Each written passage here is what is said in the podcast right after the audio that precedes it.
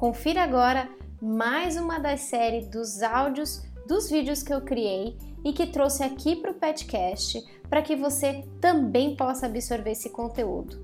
Lembrando que o vídeo está no meu canal do YouTube, que você vai poder acessar pelo link bit.ly barra vídeospc, tudo junto sem acento. Esse formato de trazer os áudios dos meus vídeos vai trazer mais dinâmica para o nosso podcast me diz se você está gostando, se tem alguma sugestão, alguma crítica, vai lá no nosso Facebook, facebook.com.br petcoachingbr, ou você pode nos mandar a sua sugestão pelo nosso site petcoachingbr.com.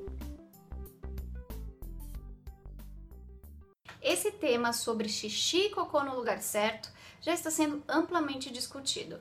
Muitos adestradores estão trazendo informações esclarecedoras é, na internet, então a gente vê muitas informações por aí e alguns mitos que nós fazíamos alguns anos atrás, como brigar com o cachorro, esfregar o focinho, já caiu em desuso, assim eu espero. É claro que a gente precisa abordar mais esse tema porque ainda é uma dúvida recorrente. Eu ainda quero escrever um livro só voltado a essas dicas. Se você tiver interesse, escreve aqui que eu agilizo esse livro. Mas hoje eu quero dar uma dica inédita que eu não vi em nenhum livro e que meus clientes passam por isso constantemente.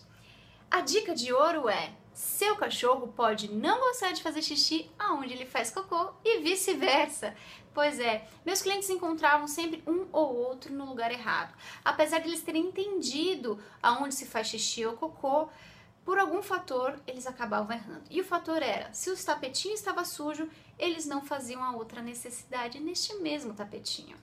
Essa é uma preferência de muitos cães e a gente precisa respeitar e valorizar.